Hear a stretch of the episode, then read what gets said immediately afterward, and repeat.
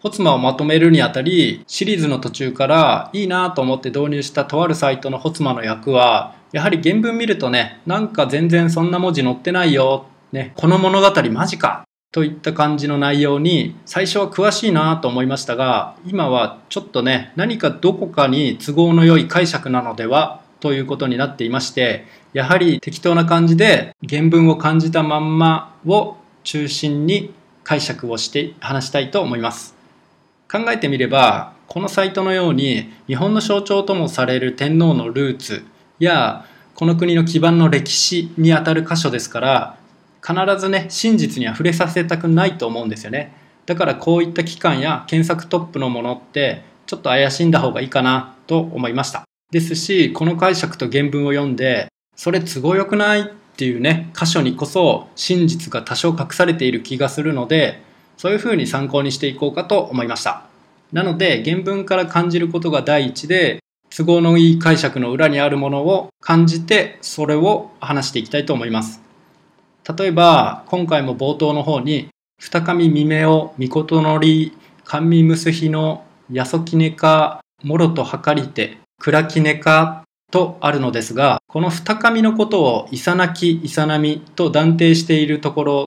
翻訳サイトではこの二上のことをいさなきいさなみと断定しているところが自分には引っかかります。自分の中ではイサナキはもうとっくに離縁して物語から離れていますしもしくは死んでいるのでここでもう一度存在するかのように考えることはどうしてもつながりがないかなと思います。そこでおかしいなと原文を読んでみるとやはりイサナキイサナミの名前はありませんし甘味結びのやそきねと書かれていますから毎回二上イコールイサナキイサナミと訳しては無理やり実在させた感じに聞こえ違和感を感じてしまいます。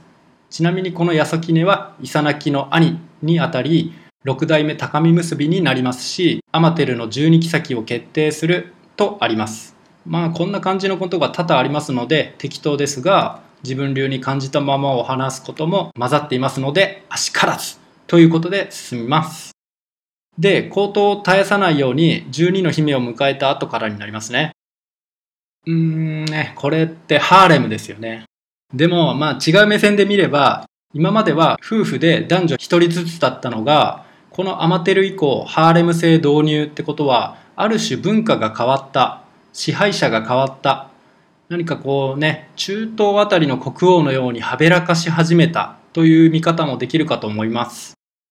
で、セオリツ姫が内宮に入り、無活姫となって制裁になるんですね。これも名前を変える理由とかね、あまりよくわかりませんけど、まあとりあえず進んで、そのセオリツ姫がいた南宮の後釜にウリフ姫が来て、そこからウルード氏の由来になった。そんな風に書かれています。そして番外編的に伊予津彦という人が伊予の国主だったが、そこにアマテラスの弟月読みが現れて阿波歌を教えていったということです。そして感動した伊予津彦は自分を阿波津彦とも名乗るようになり、その後、イオ二名は、イオとアワに分かれていったということです。この辺もね、ちょっと何か感じますよね。一番上の兄にあたる岩土の御事も石槌さんあたりでなんかしてたっぽいから、イオに関しても何かしらが多少眠ってそうですよね。また、日上国、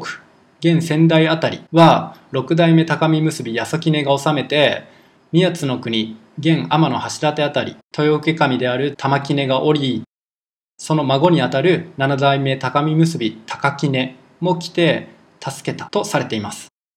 が、どういうことでしょうかね、これ。この宮津の国周辺をさほこちたる国として、イサナキの父である泡なぎにより平定、開拓されたとありますから、平定されたと思っていたところに、また反乱が起きて高見結び一族が向かったというよりは、泡なぎが平定したところに息子イサナキの不祥事の因果から娘イサナミに恥をかかせたと高見結びが滅ぼしに来たとも取れますよね。まあ、この辺の理由っていうのは前回までにね、イサナキがおそらく門沸かされ何者か女性と逃げたというお話をしていますので、ぜひ聞いてもらえたらと思います。あと、イサナキの父にあたる泡なぎは妹の泡波と夫婦であり、この両親はまた、早秋津彦と早秋津姫の子供にあたりますこの2人も当然のように兄と妹で夫婦になっておりこの一族ね海の一族の血の濃ゆさ他と交配しないところが気になりますね。まあそれは置いといてこの早明津姫は香川県の指導町の延長日記によるとご来光したとありますのでまあこれも実在したんじゃないかなと思います。このカップルは古事記なんかでは逆にイサナキイサナミの産み落としたもの扱いなのですが、まあ、実はイサナキのおじいさんとおばあさんにあたる人たちになって実在はしていると思います。そして古事記なんかで意図的に隠そうとしたようなことを考えるとそこに何か真実がありそうですよね。この早秋津カップルは海の民として見られており泡なぎ泡波も同様です。泡なぎ泡波に関しては東大阪の2つの神社に祀られているのですが古代において東大阪まで海だったのかもしれませんね。もしくは後付けで何かが何かして祀られたかもしれませんがまあこの一族はイサナキまで近親交配をしていたと考えられますのでイサナキにも巨人の打天使の血を絶やさないような意味合いでの交配を繰り返すような家系だったのかもとも感じます。で穂妻に戻りまして月住九州つくしは島津彦から7代統治したご時世になり金崎も実は島津彦の7代目とされていまして金崎から枝分かれした分家になる宗像氏と厚みを助けしむということで誰が助けたのかよくわからないのですが、まあ、良いご時世だったということらしいです。なのでこのイサナキは島津彦の血統にあたりまして瀬戸内から九州と西日本の日本海側にかけてまた厚みと呼ばれるところにかけてこの一族が有力者だったと思いますね。まあ国、その当時の国の主な一族であったと見れます。島津彦に対してもカモが泳いでいる姿からヒントを得て船を作ったとされ全国に散らばる鴨神社はこの海の一族とゆかりがあるとか貴船神社もそうであるとされています。で、また、島津彦という名前からも、鹿児島の豪族島津氏を連想せずにはいられませんよね。島津氏は源頼朝に見出されて以降世に出た感がありますが、実は島津彦と何らかの関係があったりしそうだなと思っています。島津氏といえば家紋が十字架で、下司との関わりというか、むしろ棟梁的立場なのかなくらいに感じます。また、島津彦よりも後の宗像三女神が宗像大社に祀られているのですが、この神様は本当に全国各地で祀られているので、この海の民たちの力が本当にとてつもなく大きく強かったもの、人々に貢献したものであるということが感じられます。また、この三女神の一人がよく出る市木島姫なのですが、出生には親父がアマテルなのかスサノオなのかという問題があるようです。まずは、アマテルの子供については、ムカツ姫、セオリツ姫との間に生まれた子供がオシホミになります。オシヒトと言います。次に、北と書いて根のつぼね。この根のつぼねたちは4人中3人がイサナキの弟のクラキネの娘たちだったりしまして、アマテルがイサナキ、本当にイサナキとイサナミの子供だったらまた超近親交配になりますよね。その中のもちこという方が産んだ子供が、本当はおしほみの兄にあたる棚人で、正当な皇位継承者になれなかったという理由がね、何かしらありそうなんですよね。血の濃ゆい子が生まれたとか、セオリツ姫に続婚だったから性質を維持するためにとか、巨人と海の一族、月子ことなんか考えると、こうね、政治的なことなんかを含めて、たくさんありそうですね、理由は。そして、根の局の中の早子が産んだ子供が三つ子であって、さっきの宗像三女神になっていきます。この三女神の3番目が、田名子といい、後の市木島姫になるのですが、この人は女服を導いた人として、まあ、自分の動画でもたびたび登場しています。この人は一木島姫としてだけではなく宗像三女神でもあるのでまあねこの女服の行き場を考察する際に一木島姫から紐解けるかなとか思ったけど宗像三女神として全国各地で祀られているのでちょっとねそういったことを詮索するのは難しかったですねあとはキーワードになり得るものは立花も何かあるかもしれません。調べてみると、これは日本原産の唯一の柑橘系の固有種のように書かれていますが、雲南省原産ではないかとの説もあるようです。もし雲南省原産だったら、除福とまた結びつけて、どこの土地に植えていったかということもね、考えられたなとか思います。それと、除福が来たとされる佐賀市をちょっと内陸に入ると、吉野ヶ里遺跡があります。ここは除福の一団が残ったと推察されますが、この土地に対し、ホツマでは月住と呼んでいます。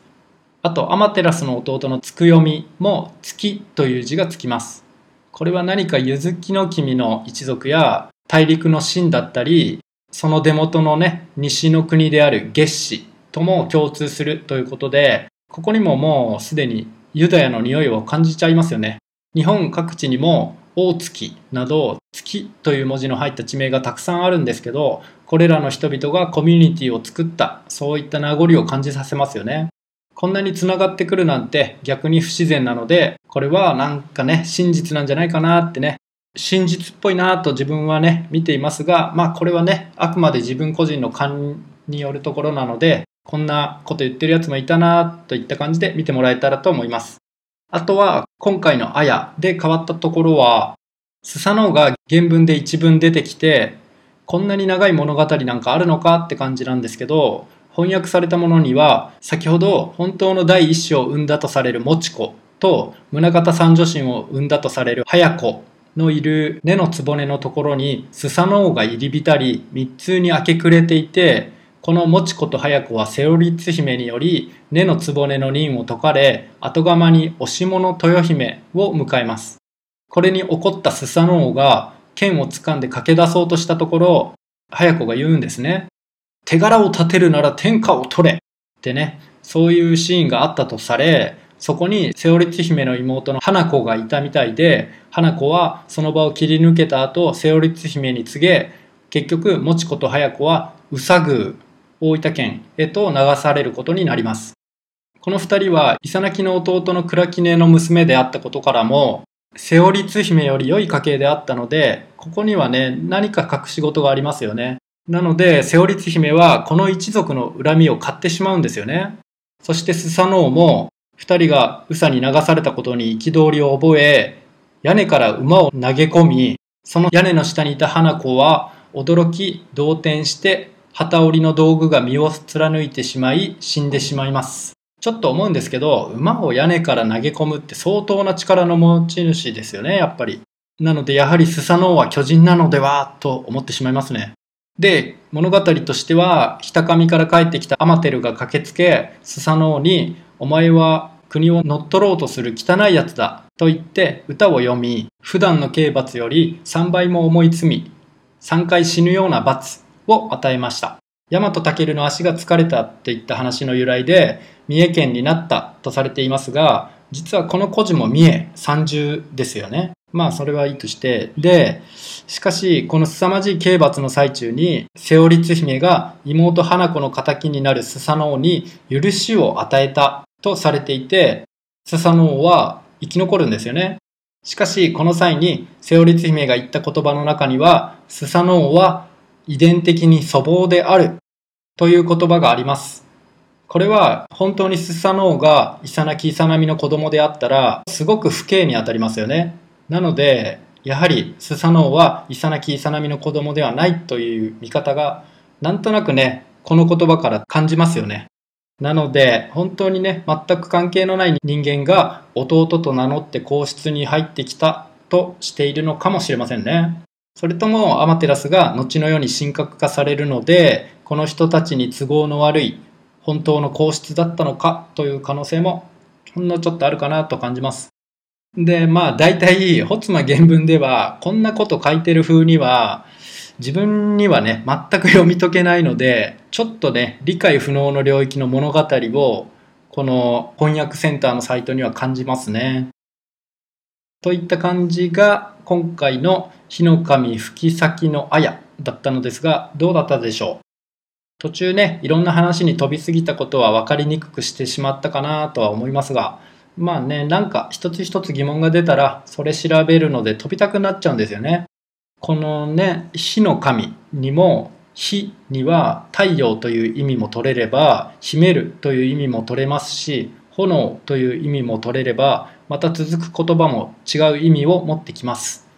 っていう感じで、本当の真実なんかはね、まるっきり見えてこないんですけど、こうやって考察すること自体が楽しみなんで、まあ出てきた解釈はね、そんなに気にされることはなく、こんな説を言うやつがいるんだな程度でね、聞いてもらって楽しんでもらえたら嬉しいなと思います。といった感じで今回の動画は以上になります。最後までご視聴いただきありがとうございます。